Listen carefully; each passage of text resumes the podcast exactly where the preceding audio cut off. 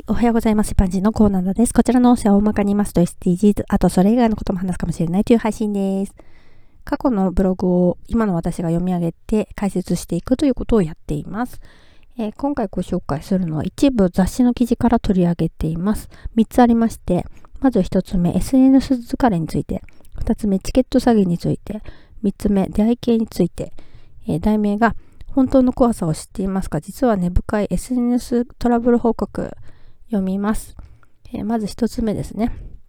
疲れてしばらく何もしなくなった人の中には結局物足りなくなったり中毒になっていて、また舞い戻る人もいますし、絵文字。そのくらい生活に溶け込んでいるものなんですよね、絵文字。二つ目。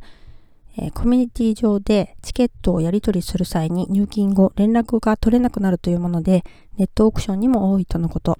管理人が知り合いならともかく、よく知らないコミュニティ上でのお金のやり取りは詐欺にあっても自業自得と言われても仕方がないかもしれません。汗マーク。3つ目。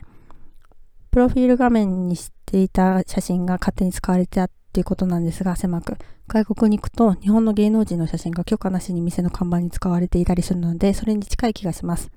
私もこのブログではなく以前やっていたブログで写真ではないのですが、私の文章を丸ごとコピペして載せているブログがあり、絵文字、驚いたことがあります。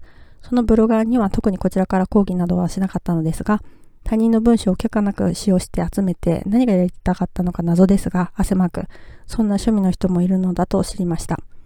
SNS は手軽にできるからこそ何が良くて何がダメなのか判断しにくくなっているのかもしれません。絵文字。私の同僚は会社名やどこ、かっこ地域で働いているのか、何の仕事をしているのかなど、ブログ日記に普通に書いていて、それが会社側に知り渡っているのですが、本人は何がいけないの？はてなびっくりマークという反応なんです。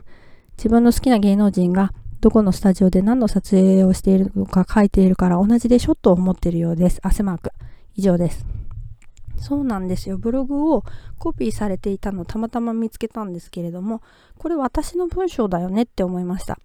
いろいろな人のコピーでブログを作っている感じでしたけど、許可取ってないでしょ？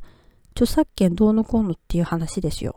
この同僚は上司から注意されてもなんでダメなのか何がいけないのか全然ピンときていない分かってないんですね。